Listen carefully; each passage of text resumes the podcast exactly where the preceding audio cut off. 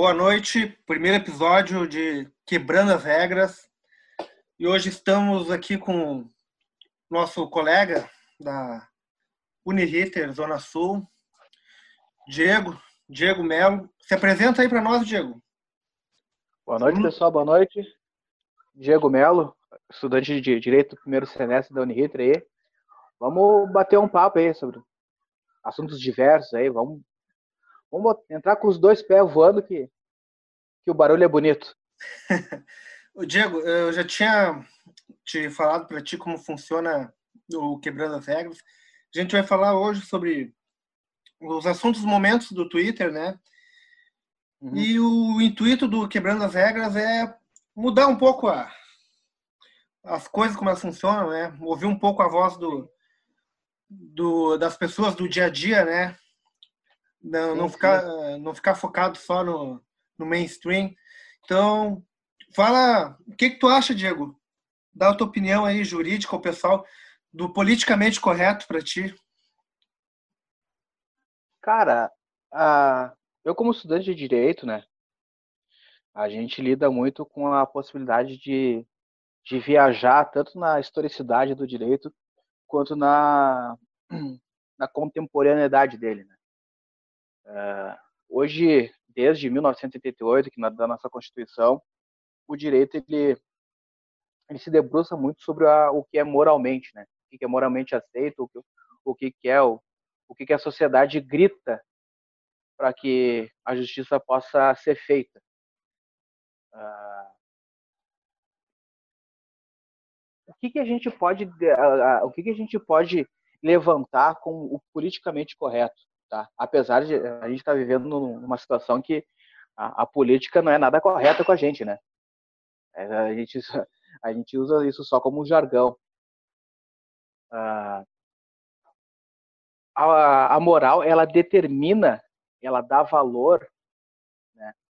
Ela é um termo é, axiológico, né? É, precisa de um fato, esse fato é valorado e depois esse fato valorado gera uma lei ou uma norma depois dessa norma ser criada, ela acaba se tornando um, é, entrando no aspecto normativo do direito que cria a sanção, a proibição, enfim.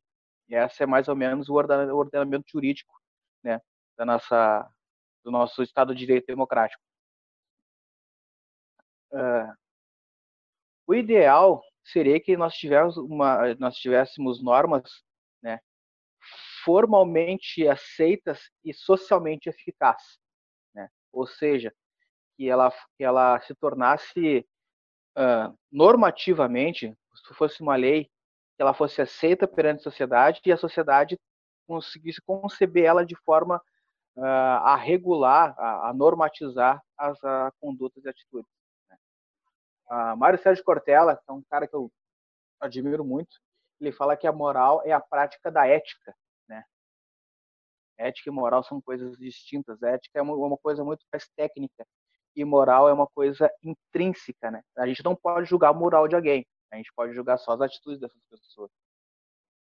Politicamente correto, ele é, é ele é basilar apenas da boca para fora.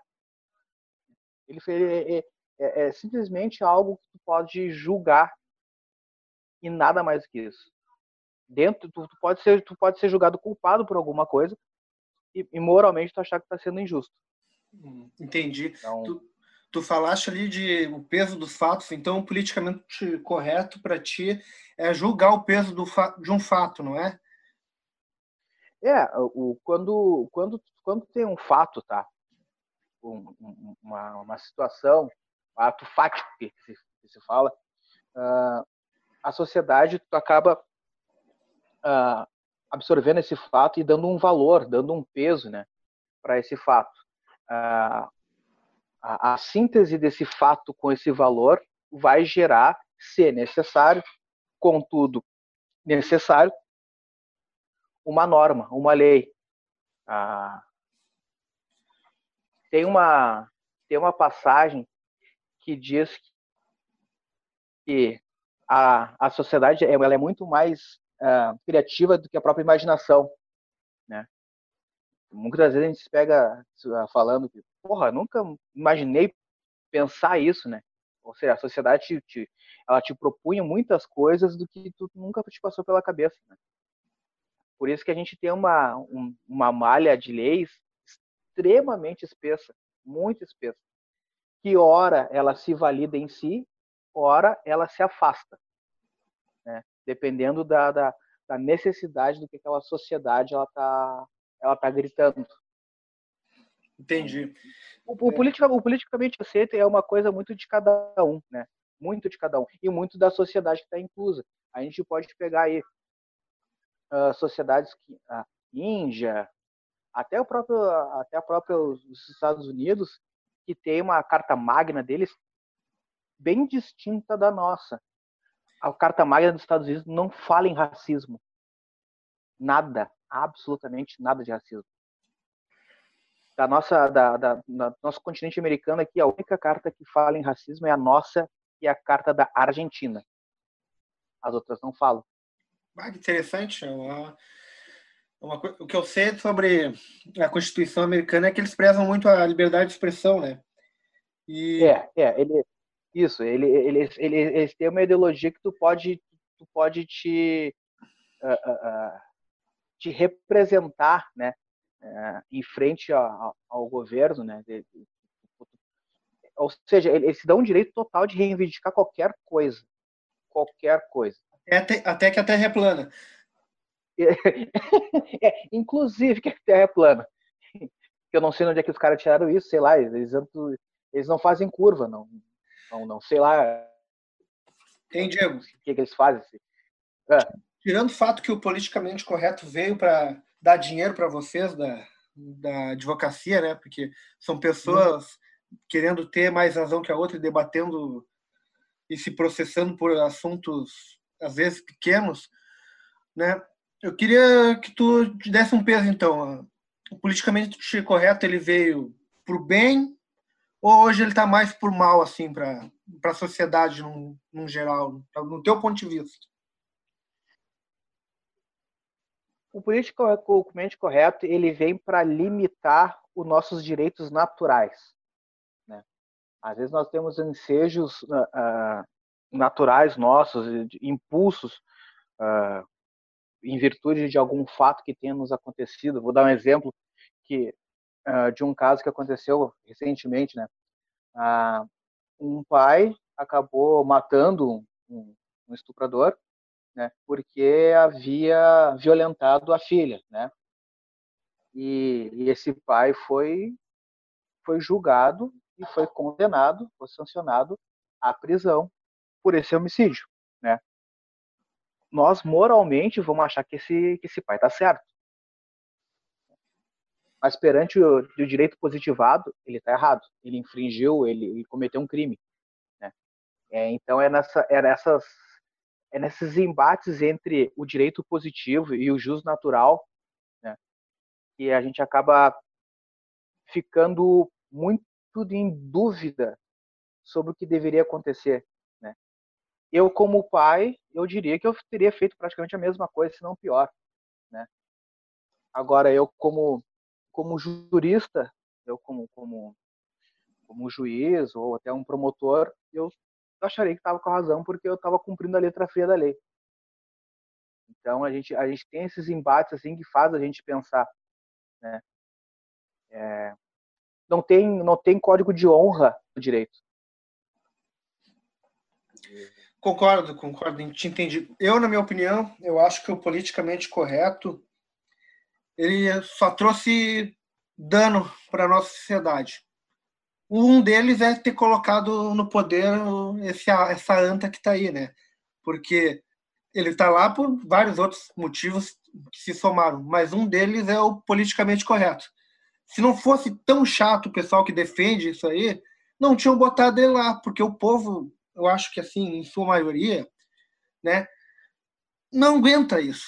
Não aguenta tanta frescura e tantas regras, entende? Eu acho que é do, do brasileiro por si só, ele tem essa característica que ele é um cara mais aberto, fala o que pensa. E o politicamente correto, na minha opinião, ele veio para nos travar. Óbvio que alguns pontos da sociedade, ele, ele ajuda, ele dá visão para outras causas. Mas, na minha opinião, ele é mais maléfico do que benéfico, né? Daí, já que a gente acabei levando para a política, a gente combinou hoje de falar sobre os tópicos, né, da sim, sim, sim, sim. do Twitter, né? Queria é. que tu me falasse. Que tá bem bom, né? É? Que tá bem bom, né? tá ótimo, né? Uhum, tá. Eu queria, ah. queria que tu me falasse uh, o que que tu acha Vamos lá, que, que eu te ajude aqui. Tem, tem Gramado, tem Zeca Camargo, Deixa Globo. Né? Ele, não, ele não foi fantástico o suficiente para continuar. ele, é, ele não foi. Vamos começar aí pelo Zeca Camargo. O que, que tu acha aí do Zeca Camargo? Ah, já, viu, já deu na hora, né? 24 é? anos de Globo, ele já deve ter mais o quê? Mais uns, uns seis anos de estágio. Ah, oh, meu, pode entrar com a carteirinha no INSS lá por invalidez. Não presta mais. Pode ir. Vem, Zeca Camargo, vem pra cá, vem chorar é, fora. Ah, cara, nem com medida certa o cara conseguiu entrar no. Aí botaram ele no meio do é de casa lá, no meio de um monte de, de, de gente lá, para ele ficar andando de um quarto para outro. Fica em casa, então. O Zeca Camargo começou um programa antes da quarentena, estando em quarentena. É, é mais ou menos isso aí. Eu queria, uh, voltando para a política, né? Uh, para resumir, o Zé Camargo, ele vai fazer bem, bem, ele vai fazer jus ao, ao seguro desemprego dele, né? A gente não tem que se preocupar com ele, né, cara?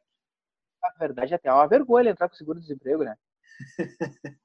tu duvida? Cara, um, mas um cara que ganha o que, o que ele ganhou, chegar lá e, e querer pegar 1.800 pila, que é o teto do seguro-desemprego, eu se sou o cara, eu sou o cara atendente lá, ô meu querido, tá de sacanagem comigo, né? Meu, Agora uma, uma pergunta, será que é, a Globo é SLT, os contratos dela? Até onde se sabe, é, os, os, os, maiores salários, né? tipo o William Bonner, provavelmente o Zeca, uh, o, o Thiago Leifert, eles são CNPJ, né? É, você tem CNPJ próprio, né? Eles são CNPJ, é. Imagina pagar um pagar o que pagar de encargo pro salário deles. Ah, é forte. É. Agora eu queria falar de política. Uh, aqui nos tópicos do Twitter tá o a Smart Fit. Daí uh, os dois empresários, né, suspeitos de financiar fake news, segundo a Polícia Federal, é, o Luciano Hang, da Ravan, e o uhum. Edgar Covid. O nome dele é Edgar Corona, da Smart Fit. Eu queria ver aí o que, que tu tem para dizer aí para nós aí da, dessa questão da política que tá vendo aí da, dos movimentos do governo Cara, é, o que esses caras estão fazendo agora, o Luciano Hang, o Edgar Covid-19, o Edgar Corona, são as mesmas coisas que o Wesley Batista, Baptista fez. Eles estão inclusos dentro do governo. Ele, eles conseguem manobrar as, as necessidades que eles têm, burocráticas, da mesma forma como aquele açougueiro fez.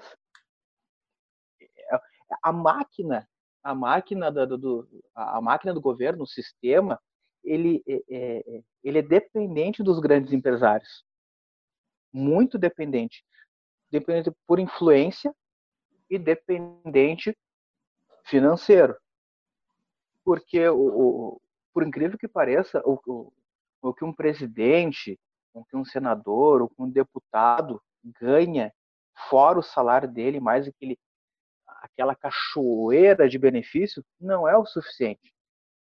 A gente não vê falar de, de propina de benefício, de rachadinha de 500 reais, de 700 reais. Não, é um milhão, um milhão e meio, dois milhões. É, é, é imagina um, um país continente que nem o Brasil, se tivesse 50% menos de corrupção. 50% menos.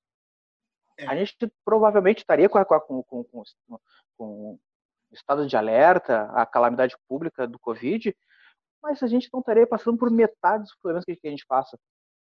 Às vezes as pessoas não dão bola para a corrupção, achando que, a, que não atinge a, a casta mais baixa, a casta inferior, atinge sim, e atinge principalmente a gente.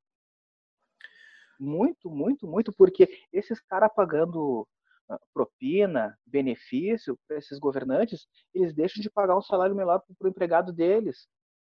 Eles deixam de pagar mais, uh, mais impostos para o uh, país. O, eles pagando mais impostos geraria mais, mais emprego, mais saúde, mais educação. Diego, Oi. falou de corrupção. Uh, queria uh, falar uma opinião minha, né? Daí depois tu opina, ver o que tu acha. Uh, tu não acha que a corrupção poderia entrar, entrar como crime hediondo? Digamos, um, um deputado ou um vereador que, que desvia, ou até um administrador público, alguém de alguma secretaria, né, desvia dinheiro de, de merenda de escola, porque teoricamente eles estão mexendo com o futuro de uma criança, né? Isso para mim, o futuro do país, uma criança, isso para mim é um crime hediondo e até que nem a gente já viu, cansou de ver, aí é, desviarem dinheiro de, de hospital. A partir do momento que tu mexe na, nos recursos, na estrutura de um, de um, de um hospital, tu, teoricamente, tu tá sucateando o serviço dele, né? Tu tá colocando as pessoas que, que, atende, que o hospital atende em risco. E se alguém morre, óbvio que é devido a essa falta de estrutura. Tu não acha que esse tipo de desvio não poderia ser considerado crime de onda no Brasil? Não digo pena de morte, mas uh, prisão perpétua? Uh, não só devia, como existiu já algum tempo atrás um projeto de lei né, para que isso fosse incluso como um artigo da, da nossa Constituição Federal, né? A nossa carta magna. Mas me diz quem é, qual é quem é que vai votar isso aí.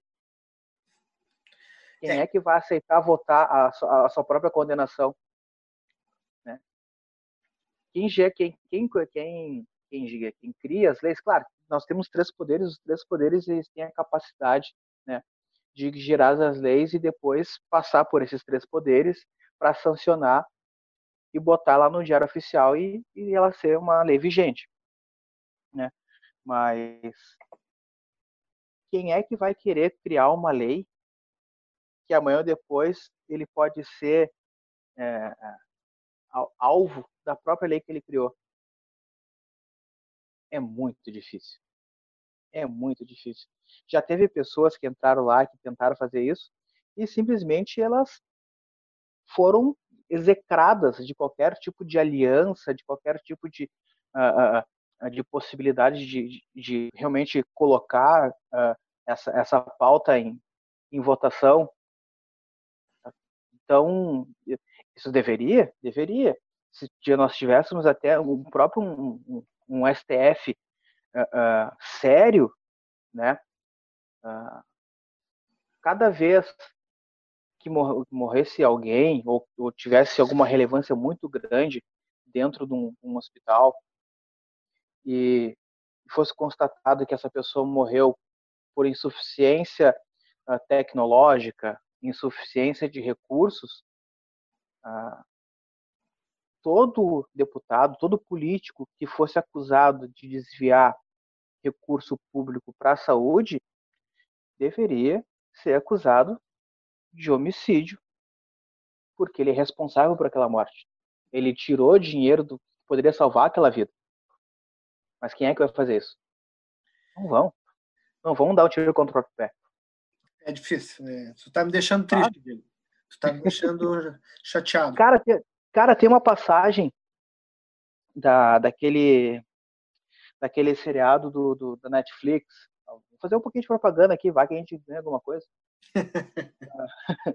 ah, que tem o Wagner Moura, não é o Wagner Moura? É o Wagner Moura? Não vou me lembrar o nome do seriado agora. O Mecanismo. Sim, o Mecanismo. O Mecanismo. Tem uma parte que é, acho que foi a parte que eu tive mais repulsa no, no, no, no seriado, que quando eles, eles estão presos dentro da PF, e quando eles gritam, quando eles ficam sabendo que o, que o caso deles vai ser julgado sobre o Supremo, vai ser julgado no Supremo, eles começam a comemorar. Porque lá tá garantido. Ah, lá tá garantido que eles vão ser absolvidos. Noção de que os, os doleiros comemoram que chegou na casta mais alta e mais importante do, do magistrado do país, porque lá está tudo comprado. O magistrado do país, muitas vezes, eh, se não quase que 100%, principalmente agora com, com esse arigó de obra que, que a gente tem na presidência, é mais importante que o presidente. O, o STF, ele é o primeiro, é, é, ele, ele é o baluarte, ele é responsável por daqui a pouco dizer não porque o presidente coloca. Aí tu tem uma situação daquela que tá o, o, o, os doleiros lá comemorando que foi pro STF. Perfeito, perfeito. Então é isso, pessoal. Terminamos a parte 1 da conversa com o Diego. Conversamos sobre o politicamente correto, o lado bom, o lado ruim, política. E aguardamos vocês para a parte 2. Let's go, baby!